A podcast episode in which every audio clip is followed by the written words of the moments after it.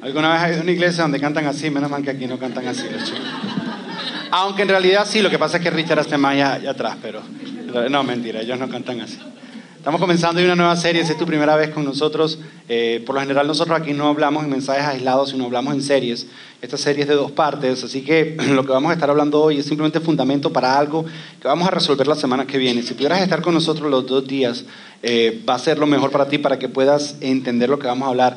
Si estando con nosotros tienes una mala experiencia, entonces no te preocupes, pues no nos vamos a ofender si, si decides no regresar, pero nos gustaría que agarres el mensaje completo de lo que vamos a estar hablando y el mensaje de la semana que viene sobre todo, porque va a resolver muchas cosas que hoy van a quedar un poco en el aire. Ahora déjenme comenzar preguntando cuántos aquí, sean sinceros, eh, eh, en tu vida, en, en, en caminar tu vida, ¿alguna vez has tenido una mala experiencia en una iglesia? Levanta la mano.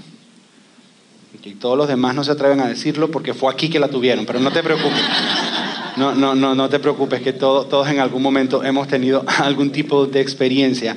Y yo quiero comenzar diciéndoles que mi corazón es un corazón que late por la iglesia, lo que se llama la iglesia local. Yo, yo mi sueño y mi corazón y, y mi vida realmente la he dedicado a la iglesia local desde que tengo 14 años lo he dedicado a lo que es la iglesia local. Desde que empecé a seguir a Jesús, toda mi vida le he regalado a esto. Esta semana estaba reunido incluso con uno de los equipos de equipos estratégicos. Yo les decía que mi corazón late por la iglesia local, que hay otras personas que, que, sienten que Dios los, los lleva a viajar por las naciones, a hablarle a las personas de Jesús, y que sienten ir y sueñan con viajar por el mundo.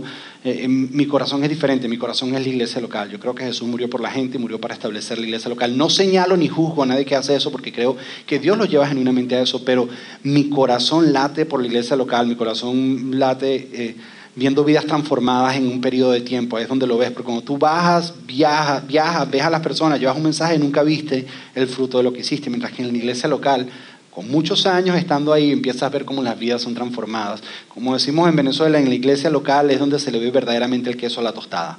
Ahí es donde realmente puedes ver cómo y qué es lo que Dios está haciendo. ¿Por qué les digo esto?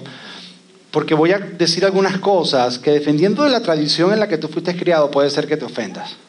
Y no es mi intención ofenderte, de verdad. Lo único que te pido es que me des el beneficio de la duda hasta el final. Y cuando escuches al final vas a entender por qué voy a mencionar algunas cosas. De hecho, mi corazón es tanto en la iglesia local. Yo, yo antes de hacer lo que estoy haciendo ahorita, que es pastorear y enseñar, yo era director musical en una iglesia. Y la gente, nosotros sacábamos discos y la gente me decía, ¿por qué, ¿por qué tú no sales como las otras personas, directores de adoración o, o músicos, que van por el mundo cantando? Y yo le decía, bueno, número uno, nadie me invita. Pero, pero en realidad no era tanto que nadie me invitaba, porque hoy día realmente, hoy uno se autoinvita a todas las actividades y haces network, y haces conexiones y llegas a estar donde tú quieres. Yo les decía, mi corazón es la iglesia local. Me pedían ir al lugar y yo decía, no, tengo que estar el domingo en mi iglesia tocando el piano. Y me decían, ¿no te cansas? Yo decía, no, porque mi corazón late por eso. Hacíamos conferencias y las conferencias eran, eran de cómo hacer música en la iglesia local. Hacíamos CD y el CD era un modelo de cómo era la música en la iglesia local. Todo siempre ha sido filtrado por una pasión que tengo por la iglesia local. Es algo que hay en mi corazón muy, muy fuerte. Te lo repito una vez más porque voy a mencionar algunas cosas que al principio te vas a sentir incómodo. Vas a discutir conmigo en tu cabeza y está permitido. Puedes incluso, te doy permiso, no estar de acuerdo con algunas cosas que voy a decir, pero escucha hasta el final para que puedas entender cuál es la idea que queremos presentarte en el día de hoy. Yo fui criado en lo que se conoce como la iglesia tradicional, que significa, fui bautizado de pequeño, hice primera comunión y hice confirmación, como la mayoría de personas que estamos aquí. No tuve ningún problema con la iglesia tradicional, en realidad nunca. Eh, la iglesia tradicional puso una Biblia en mis manos por primera vez. Mi primera Biblia era la Biblia del niño. Yo a los seis años todas las noches leí una Biblia bien pequeñita y en esa Biblia em, emprendí las historias. Eran más fotos que lectura, pero me gustaba mucho y no tuve ninguna mala experiencia en realidad. Mi papá alguna vez sí tuvo una mala experiencia con la iglesia tradicional, pero lo superó. Pero mis papás no eran practicantes, mis papás no eran de ir los domingos a iglesia, mis papás no eran como muchos de nosotros. Simplemente por tradición yo viví y hice las cosas que tenía que hacer dentro de la iglesia tradicional. Luego, alrededor de los 13 años, empiezo a asistir a una iglesia que era un poco diferente. Eh, era una iglesia cristiana también, yo considero que la iglesia tradicional es cristiana también, eh, pero esta era una iglesia que tenía una tendencia un poquito más pentecostal. ¿Alguna vez alguien ha estado aquí en una iglesia pentecostal? Levante la mano. ¿No? No vayas nunca. Ok, no, mentira, mentira, mentira. Diciendo y recordándote, yo amo todas las expresiones de las iglesias, pero, Pero estando en esta iglesia, recuerdo la primera vez que llegué, lo primero que me sorprendió, porque cada iglesia tiene su manera de hacer las cosas.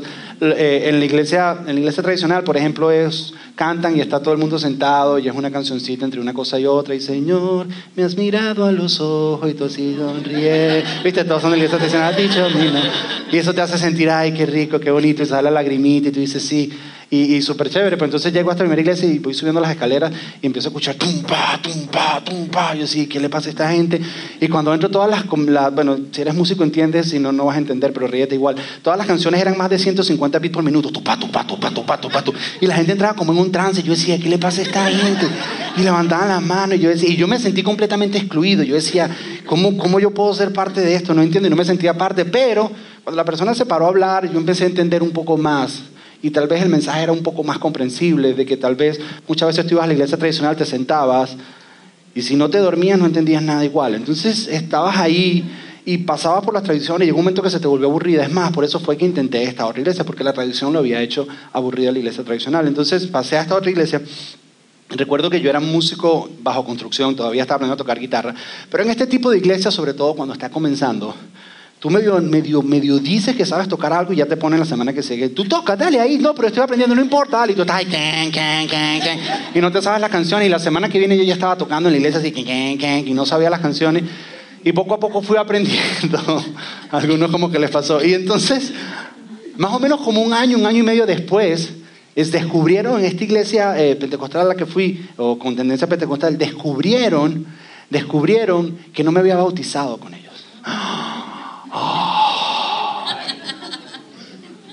Eso era un sacrilegio, eso era lo peor que podía. Y en ese momento yo me sentí excluido, me sentí, bueno, yo no soy parte de ellos. O sea, me sentí, entonces me tuve que bautizar para hacerme parte de ellos. Después conocí a algunos amigos, ya conociendo un poco la iglesia en general, conocí a algunos amigos de iglesias bautistas. ¿Alguna vez han ido a una iglesia bautista? ¿No han ido a una iglesia bautista? La iglesia bautista es como, como una versión un poquito, no sé, la iglesia bautista la iglesia bautista, sí, mejor no lo digo. Entonces, eh, ellos tienen, ellos sus canciones las cantan en un, un himnario así de grueso, más gordo que la Biblia. Entonces te dicen, vete al número 163, entonces tú lo abres así, y te dicen, vamos a cantar la estrofa 1, la 3, después volvemos a la 2 y después saltamos a la 5. Y tú dices, ya ¿y por qué cambiaron el orden? Tú no tienes ni idea por qué cambian el orden. Y se para una persona al frente y empieza a hacer así, como si fueran niñitos de primaria y todo el mundo a cantar. Todo el mundo se sabe la canción, todo el mundo la canta. Y si tú estás ahí, tú no entiendes qué es lo que está pasando. Hay cero emoción en lo que están haciendo, todas como si fueran unos robots. Esa es la iglesia bautista. Y cada uno, y la iglesia presbiteriana también tiene sus tradiciones. Lo que te quiero decir es, todas estas tradiciones, yo amo la expresión de la iglesia local en general, yo la amo en general. Pero algo que empecé a descubrir mientras yo estaba siendo parte de la iglesia y pasando por este viaje en diferentes tradiciones de iglesia, es que entendí que cada una de estas iglesias tiene su propia cultura. Cada una de estas iglesias tiene una subcultura, tiene una propia cultura que ha creado dentro de la iglesia. Y es una cultura creada para gente de iglesia. Que solamente gente que fue criado dentro de esa cultura o que conoce o se ha adaptado a esa cultura se siente bienvenido, pero cualquier persona que viene de afuera y entra ese tipo de cultura se siente raro. Porque es como una cultura solo enfocada en personas de adentro. Y si tú quieres ser parte de la cultura, tienes que pasar por 18 cursos y 19 cosas y te tienes que bautizar y hacer un montón de cosas para que puedas entonces ser parte de la cultura. Y no solamente es una cultura para personas de iglesia, la cultura de la denominación bautista es para bautistas. La cultura de la animación pentecostal es para pentecostales. Mete un bautista en una iglesia pentecostal para que tú veas. Y la cultura de los presbiterianos y la iglesia tradicional es para la iglesia tradicional. Es tanto la cultura, tienen una cultura, tienen una manera de vestir. Mira, ponme aquí un bautista, ponme uno de la iglesia tradicional y un pentecostal, y no me digas quiénes son. Y yo, por cómo están vestidos, yo sé de dónde son, por la manera de vestir. Y si hablan más todavía, porque por la manera de hablar han creado una cultura que tiene su propio lenguaje donde personas que vienen de afuera, que tal vez quieren acercarse a Dios en su lenguaje, se sienten como que, ¿qué me está diciendo? Varón de Dios. Y tú dices, ¿qué varón de Dios que yo no conozco a este man? O si no, hermanito. Yo, hermano, si yo no te conozco, ¿cómo que hermano? Y han creado un lenguaje y una cultura interna que cuando las personas de afuera vienen que quieren acercarse a Dios se sienten excluidas. Es más, muchos admitieron haber tenido una mala experiencia en la iglesia, otros mintieron y dijeron que no, pero no importa. Seguramente tu mala experiencia en la iglesia fue por la tradición de esa iglesia. No por lo que dijeron del frente, sino por la cultura que había en la iglesia. Eso fue lo que te hizo sentir excluido. Lo que te hizo sentir que no eras parte de. A veces pudiera ser la manera en que lo dices, porque hay un tipo de iglesia que lo grita y otro más habladito. Y, y seamos sinceros, seamos sinceros. Cuando tú vas por diferentes iglesias buscando una iglesia para estar, ¿qué estás buscando tú? Tú estás buscando una cultura que se acomode a ti. Porque cada uno de nosotros fuimos criados dentro de una cultura. Esa cultura está dentro de nosotros. Y nuestra tendencia es tratar de buscar esa cultura de iglesia. Y en realidad esto no fuera ningún problema si la iglesia existiera para personas que no tienen nada que hacer los domingos. Entonces tú dices, ok, no tengo nada que hacer el domingo, déjame buscar qué cultura se acomoda más a mí porque puedes ir a la iglesia y vas y te acomodas y vas a una iglesia donde se acomoda más a tu cultura. O, o si la iglesia fuera únicamente eh, para personas que están recién mudadas a la ciudad y quieren conocer personas nuevas. Y dice, ¿sabes que voy a ir a una iglesia a conocer personas nuevas porque eso es comunidad? Y voy a ir para allá. Y entonces, ¿pero cuál voy? Bueno, yo fui criado, yo fui criado bautista, voy a ir a la primera iglesia bautista de no sé dónde porque yo conozco y yo sé. Esa cultura de iglesia está tan fuerte dentro de ti que tú puedes tener 10 años sin ir a la iglesia. Tú, puedes, tú fuiste criado en la iglesia tradicional como yo. Y tienes 10 años sin ir a la iglesia tradicional. Y regresas a la iglesia tradicional y te sientes como el primer día. Porque no han cambiado nada además. Y son las mismas canciones, la misma manera de hacer, la misma liturgia. Y si cantan la canción que a ti te gusta, te sientes en tu casa, tú dices, qué lindo. Pero no habría problema si la iglesia existiera y el mensaje de la iglesia solo sería para, para buscar personas que piensan igual que tú. Pero, pero si cuando Dios envió a Jesús a morir en la cruz por nosotros, Dios hizo algo que no era solo para una gente exclusiva, sino lo hizo para todos entonces no es correcto hacer una cultura de iglesia que excluya personas. No es correcto hacer una cultura de iglesia que se enfoque solo en personas que van a iglesias. Porque el mensaje de Dios es para todos. Entonces hay personas que genuinamente quieren acercarse a Dios, pero la cultura no les permite acercarse a Dios. Porque llegas y te sientes rechazado al chocar con la cultura y la manera en que ellos hacen las cosas. Y yo soy de los que creo, y nosotros creemos, que Dios nos ha dado a la iglesia lo que se llama el mensaje de la reconciliación. ¿Qué es eso? Es ayudar a las personas a acercarse a Dios acerca de una relación con Jesús. Dice, yo les he dado a ustedes el mensaje de la reconciliación. Tenemos que acercar a las personas a Dios, pero muchas veces la cultura es tan fuerte que no nos deja decir el mensaje. Y las culturas son tradiciones que hacemos dentro de la iglesia. Y nosotros creemos que sí, que Dios mandó a Jesús a decir un mensaje. Yo creo que Jesús lo que dijo fue básicamente lo siguiente. Jesús dijo, ¿tú quieres saber cómo es Dios? Mírame. No mires cultura, no mires, mírame. ¿Tú, ¿Tú, quieres saber cuánto Dios te ama? Mírame. ¿Tú quieres saber qué va a hacer Dios con este problema del pecado? Mírame.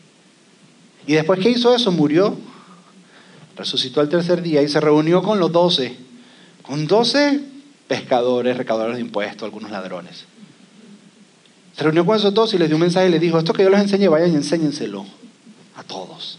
No dijo, vayan y enséñenselo solamente a los judíos, solamente a los de esta región, no, no, enséñenselo a todos. O sea que el mensaje de Jesús no es solamente para los judíos, no es solamente para los de esa época, el mensaje de Jesús es para todas las generaciones, para todas las personas en todo lugar.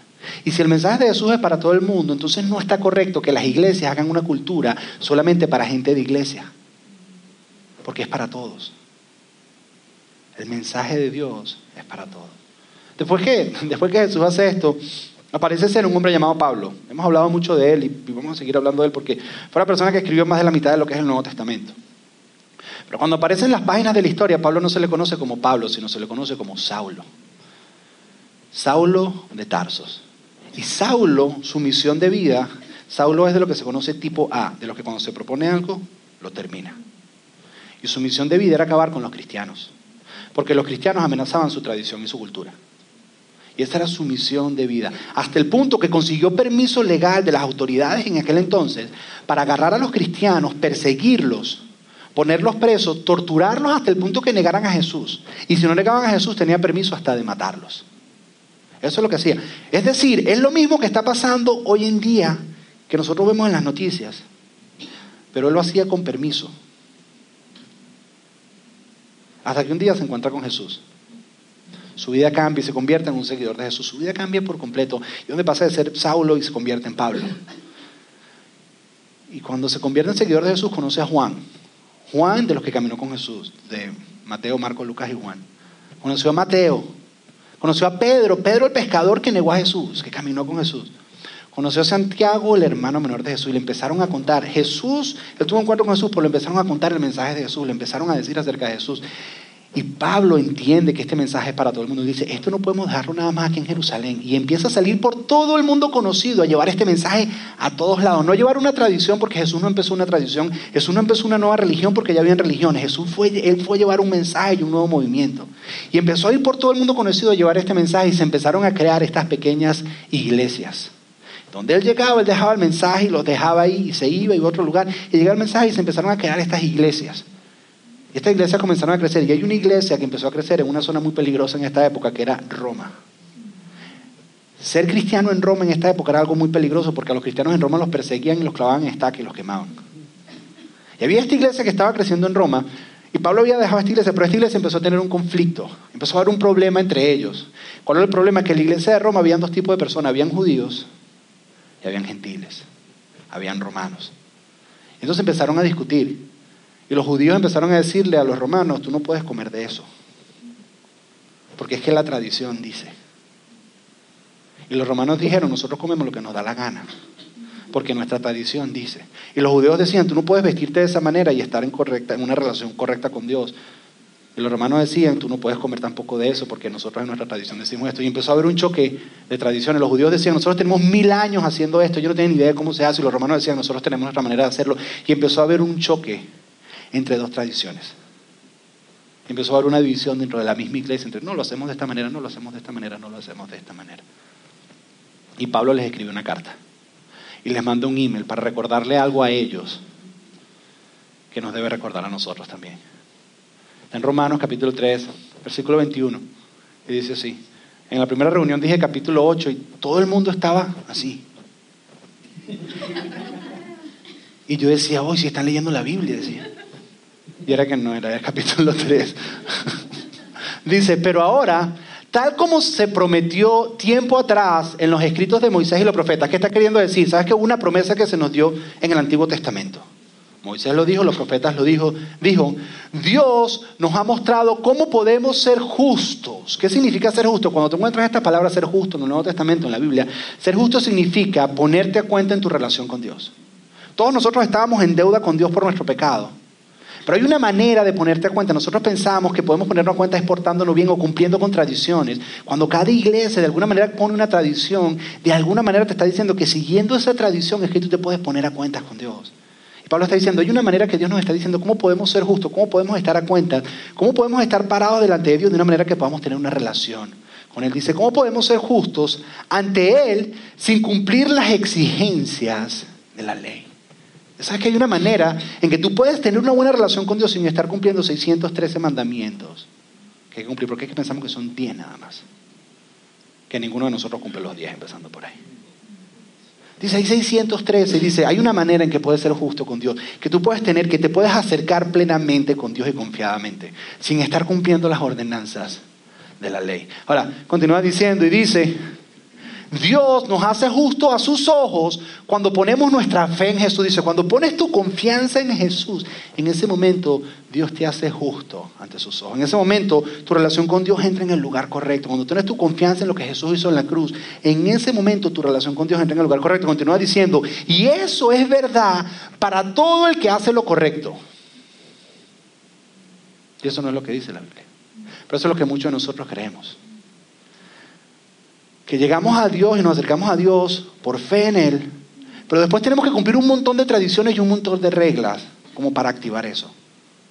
Y la Biblia lo que realmente dice es que eso es para todo el que cree. Que lo único que hay que hacer es creer, no seguir 18 mil tradiciones. Y ellos estaban peleando por tradiciones.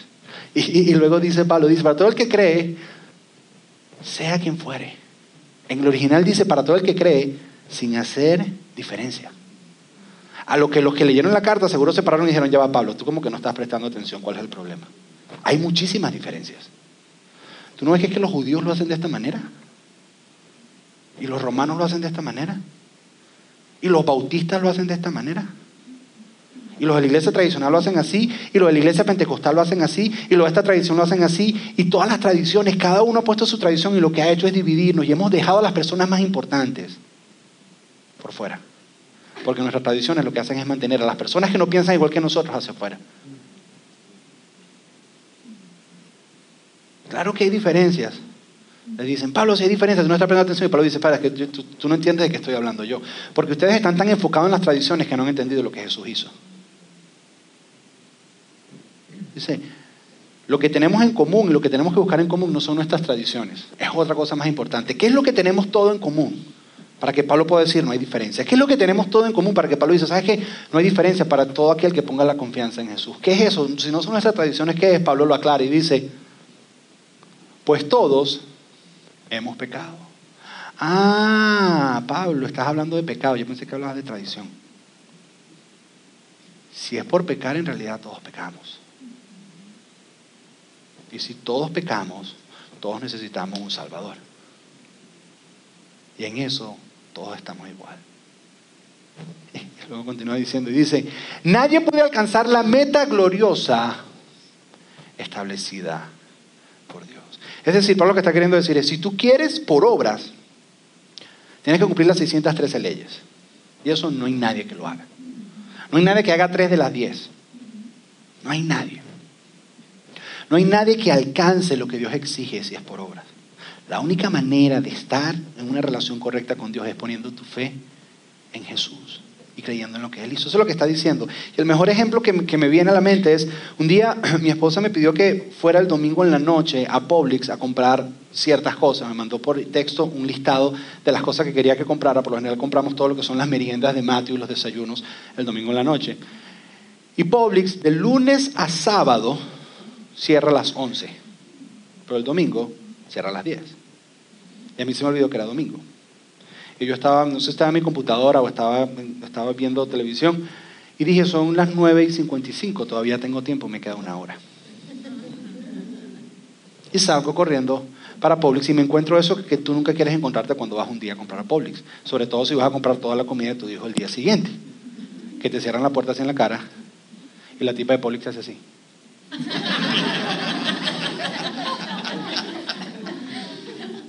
Dos minutos tarde llegué. Y tú le dices a la tipa, por favor, y tú ves gente todavía pagando en la caja, y tú, le mientes, tú le dices, un momentico, una cosita pequeñita, mi hijo. Y le dices, mi hijo tiene fiebre, necesito comprar una medicina. La tipa, la tipa está de las 7 de la mañana en público. ¿Tú crees que te abre la puerta? En eso empezaron a llegar personas, empezaron a llegar personas, y yo estaba dos minutos tarde.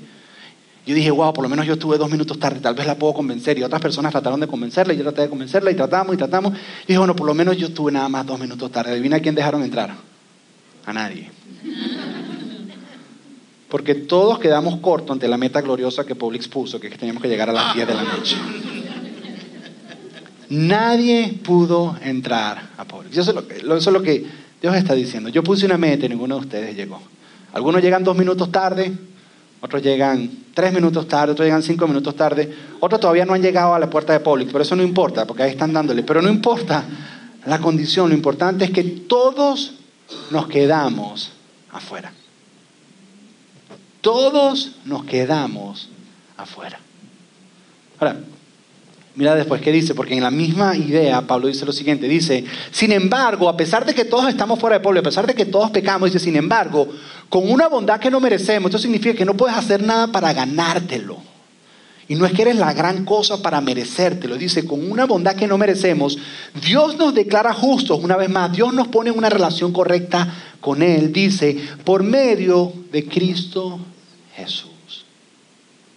Dios nos declara justos. ¿Sabes qué significa eso? Que mientras estamos todos nosotros afuera en la puerta de Poli, porque todos estamos afuera, llega Jesús y le dice a la empleada de Publix, abre la puerta que todos entran. Y yo sé que todos están tarde.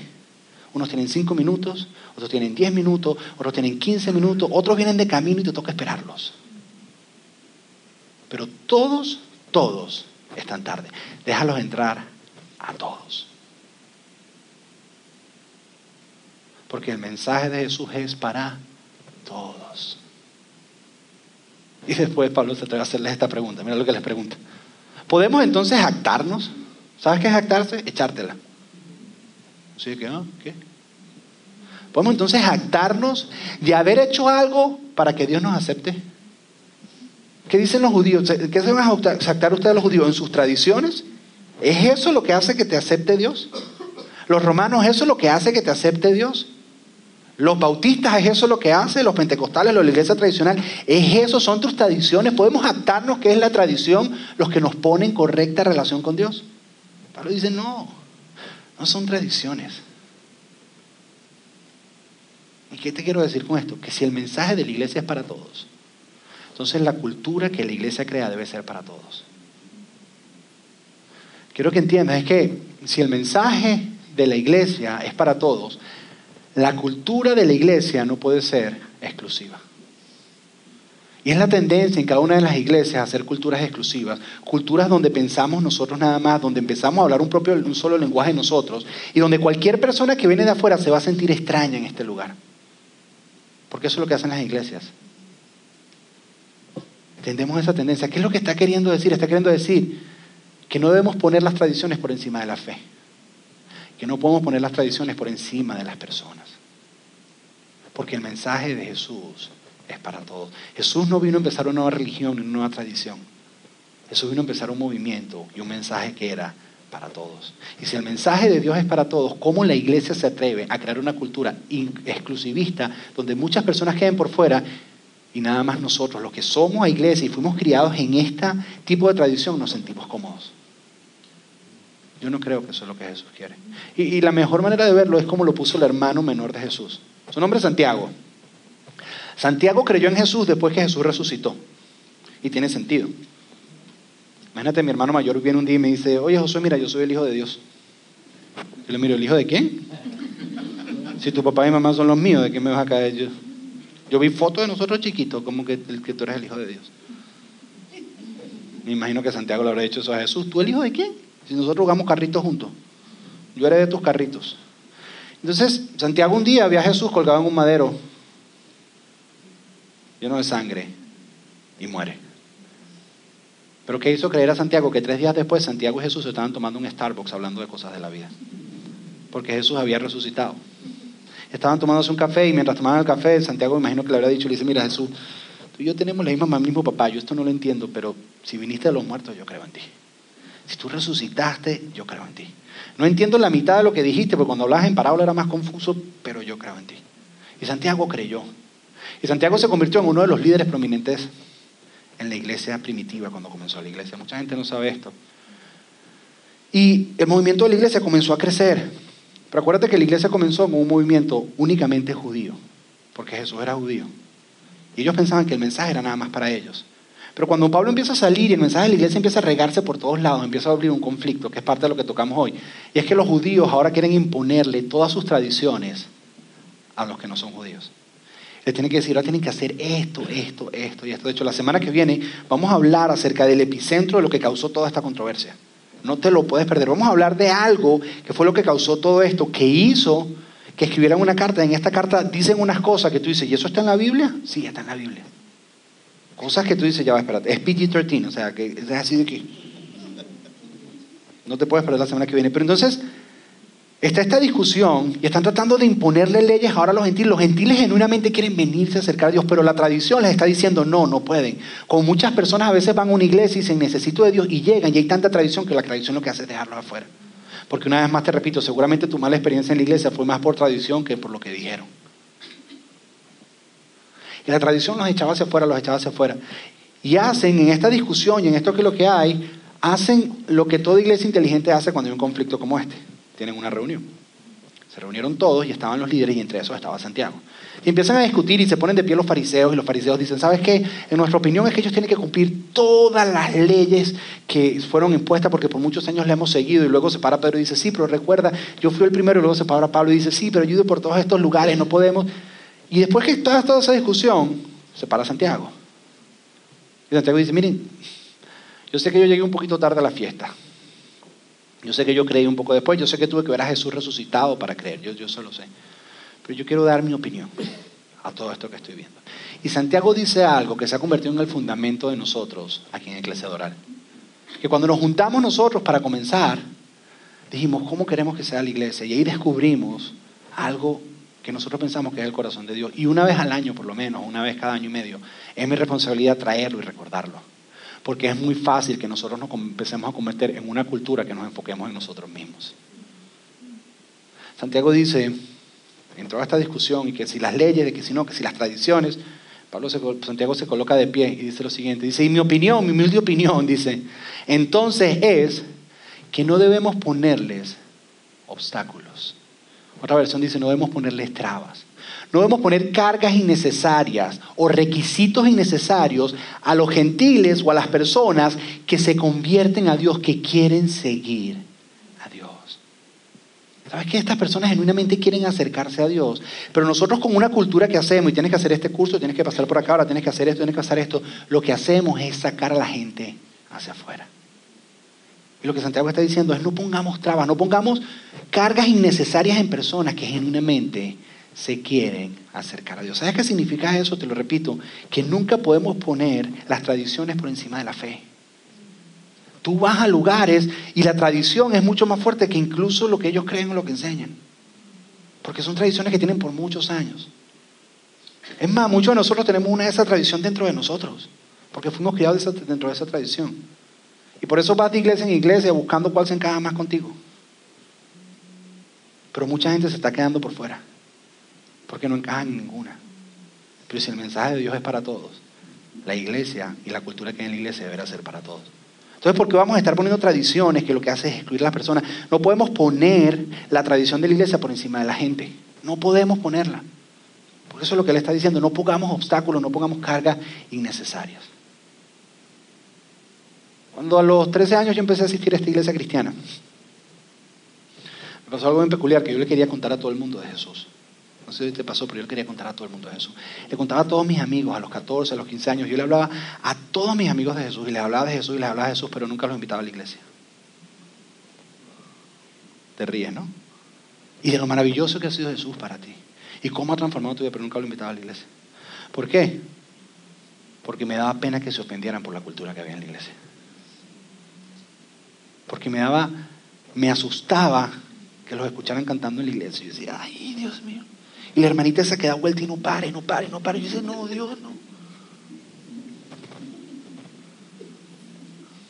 Dime si te ha pasado o no te ha pasado. Y me, llegaron a preguntar y me decían, me decían, men, me decían mis amigos, me decían, pero ¿por qué nunca me has invitado a tu iglesia? Si te gusta tanto y vas todos los domingos allá. Y yo no sabía cómo contestarles. Y era que me daba vergüenza invitarlos porque sabía que la iglesia los iba a ofender. Sabía que el mensaje era el correcto, pero la cultura opacaba el mensaje. ¿Alguna vez has estado en un lugar donde el mensaje es correcto, pero la cultura opaca el mensaje? Que iba a tener que sacarlos a almorzar para explicarle todo lo que ocurrió para que pudieran entender.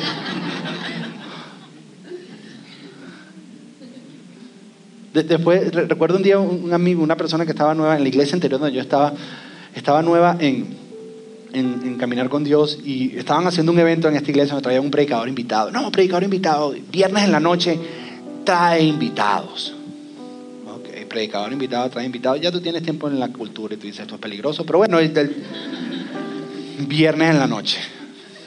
Trae invitados, esta persona estaba, tendría tal vez dos meses yendo a la iglesia y trae a su papá.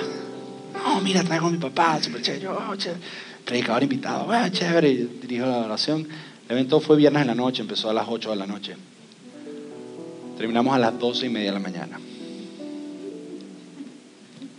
Y todos los que son cultura de iglesia, sí, poderosísimo, buenísimo. Y yo vi al pobre papá del hombre así. No entendió nada viendo el reloj. Y lo único que me pasaba por la mente es, a lo mejor esta es la última oportunidad que este hombre le está dando a escuchar el mensaje de Jesús. Y la cultura de hacia adentro es tan fuerte que nos hemos olvidado los que están afuera. Otra vez una muchacha me dijo, aquí, me dijo, oye, quiero, quiero, quiero servir de voluntario aquí en la iglesia. Le dije, ok, perfecto. Me dice, ¿qué, cursos tengo que hacer? Y le dije, no, ningún curso. Le digo, ¿dónde, ¿dónde quieres? Me dice, ¿de verdad? Le digo, sí, sí, no, pero no tengo que pasar por el punto de partida ese y el Le digo, no, no, o sea, tú quieres, dime con quién quieres, yo te conecto y empieza la semana que viene, pero de verdad, le digo, sí. Me dice, ah, pero ustedes de verdad están haciendo esto de que no, ponen, no le ponen obstáculos a las personas. No, ¿Sí? Porque la tradición, la tradición te señala, la tradición te dice, lo estás haciendo mal, lo tienes que hacer así. La tradición trata de cambiarte de afuera para adentro. Y yo sé que aquí en Iglesia ahora le estamos comenzando con esta idea. Y sé que vamos a cometer muchos errores en el camino, pero entiende algo, estamos regalados con esta idea de hacer una cultura donde todo el mundo se sienta bienvenido. Es por eso que muchos de ustedes han sido criados en la iglesia tradicional y vienen acá y se sienten bien. No se sienten ofendidos, no se sienten mal. Muchos de ustedes fueron criados tal vez en tradición bautista y vienen acá y se sienten bien. O tal vez en tradición pentecostal o cualquier tradición. ¿Por qué? Porque aquí hemos decidido no hacer tradición. Porque hemos entendido que las culturas y las tradiciones dentro de las iglesias tienden a enfocarse hacia adentro y dejan a la gente. Entonces nosotros sé que vamos a cometer errores. Tal vez hagamos algo que no te guste. Pero entiende que nuestro corazón es hacer una cultura para gente, donde todo el mundo se sienta bien. Y pueda escuchar el mensaje de Jesús y Jesús lo cambie. Y Jesús lo transforme. Sin obligarte a hacer nada. ¿Y qué significa? Para eso que ya tenemos tiempo, que estamos del principio, la iglesia apenas tiene dos años y medio. Vamos para tres años ahorita en septiembre. Entender que eventualmente vamos a estar cambiando cosas. Yo sé, yo sé, pero vas otra vez a cambiar. ¿Por qué? Porque no queremos caer en la trampa de hacer de nosotros mismos una cultura. Y la única manera de hacer eso es evaluándonos y diciendo, tenemos que cambiar esto, tenemos que cambiar aquello. Porque es muy fácil caer en la trampa de hacer nosotros una cultura. Ahorita hay una, una corriente que son iglesias sin denominación. Nosotros no estamos ligados a ninguna denominación, pero las iglesias sin denominación se han convertido en denominaciones. Porque es imposible. Lo más natural cuando un grupo de personas se empieza a reunir es gravitar alrededor de pensemos en nosotros nada más. Y se nos olvidan las personas que están afuera, que son las que necesitan el mensaje de Jesús. Y necesitan sentirse cómodas cuando ven un ambiente como este y no sentirse ofendidos. O sea, a lo mejor vamos a hacer cosas. Mira, yo fui criado en cultura, yo, yo te conté, empecé en la iglesia tradicional, luego estuve en las otras diferentes iglesias, y yo tengo un formato de iglesia dentro de mí. Y cada vez que hacemos algo aquí raro, yo me sacudo por dentro. Porque me cuesta. Y vamos a hacer eso, no. Yo soy el primero. Tuvimos una tormenta de ideas este martes acerca de lo que vamos a hacer ahorita para Domingo de Resurrección y dijeron unas cosas que yo decía, estos tipos están locos. Pero bueno, vamos a hacerlo. Y siempre invito a diferentes personas, porque si no vamos a tener esta tendencia a hacer una cultura hacia adentro. Y yo no quiero que Iglesia Oral nunca sea eso. No queremos, ni siquiera de no queremos, sea un lugar donde...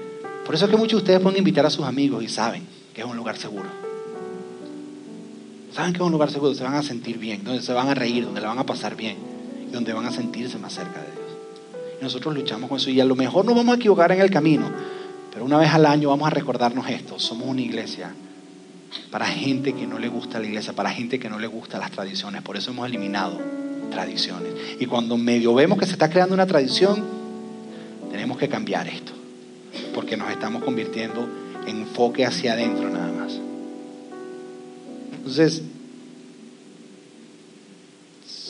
si es tu primera vez con nosotros, tal vez escuchas este mensaje y estás explorando, este es un lugar seguro donde puedes conocer de Dios, puedes acercarte a Él y no te vamos a imponer ni te vamos a obligar a nada. Simplemente vamos a poner unas opciones delante de ti y tú tomas tus decisiones y tus opciones. Y que si en algún momento te ofendemos, solamente podemos ofenderte con dos cosas. Y es el deseo de nosotros si en algún momento te ofendemos. Te ofendemos en la realidad de que todos somos pecadores y a veces no nos gusta escuchar eso. Y es ofensivo. Pero eso no lo podemos cambiar. Eso es una realidad. Y tal vez la idea que puedes resistir, que te incomode, es que todos nosotros aquí creemos que Jesús es Dios. Pero amor, tú dices, ya espérate, eso de que Jesús es Dios. Y, sin embargo, si no estás de acuerdo, puedes estar con nosotros. No te vamos a rechazar. Incluso si tú piensas que tú no eres pecador, no importa, está un tiempo con nosotros. No te vamos a rechazar. Tú no eres tan malo así como los otros. No te preocupes, no te vamos, no te vamos a rechazar. Pero que si algo te ofende a eso, que nunca sea nuestra cultura. Que nunca sea la manera en que hacemos las cosas, nuestros sistemas y nuestras tradiciones, porque no queremos. Porque queremos siempre ser una iglesia donde cualquier persona pueda llegar y sentirse bienvenida y escuchar el mensaje de Jesús, que es para todos. No solamente para los de Iglesia Oral, porque Iglesia Oral se puede convertir en una denominación. Y eso no lo queremos. Ahora es la aplicación de todo esto, José, tú siempre nos das un reto, una aplicación para la semana. Y estuve dándole vuelta a la cabeza y no encontré nada. Lo único que se me ocurrió fue darles una tarea para la semana que viene. Es que lo que necesito es que para la semana que viene todos se lean Gálatas capítulo 5. Cinco veces en cinco versiones diferentes. ¿Ok? No cinco veces el mismo día. Oh my God, nunca has leído la Biblia, nada más lo abres, no es tan largo. Gálatas 5 son un poquito, son cinco minutos te va a tomar leerte Gálatas capítulo 5. Gálatas capítulo 5, cinco veces, cinco versiones diferentes. No el mismo día, cinco veces, cinco versiones diferentes. El lunes te lees una versión, el martes te lees otra versión, el miércoles te lees otra versión, el jueves. Y te vas a encontrar con algunas cosas que no vas a entender y probablemente vamos a darle respuesta a eso la próxima semana. Gálatas capítulo 5, cinco días, cinco versiones diferentes.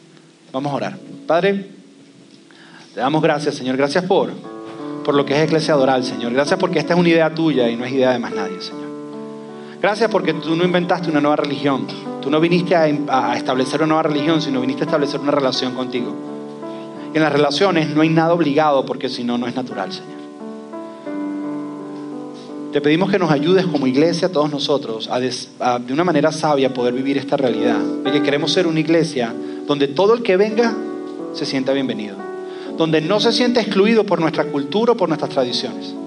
Ni por la manera en que nos vestimos, ni por la manera en que cantamos, ni por la manera en que hablamos, ni por la manera... Sino que se sientan bienvenidos, que se sientan aceptados. Que se sienten ofendidos por alguna verdad que tú dijiste, ya eso es tú con ellos, Dios. Y eso es tú tratando los corazones de ellos, pero que nosotros no seamos obstáculo a lo que tú quieres hacer en la vida de las personas. Que nosotros, que nuestras tradiciones no opaquen tu verdad. Queremos ser una iglesia donde personas que no les gusta ninguna iglesia pueden sentirse bienvenidos. Y aquellos que les gustan iglesias, que vayan a todas esas tradiciones las cuales amamos y bendecimos, Señor.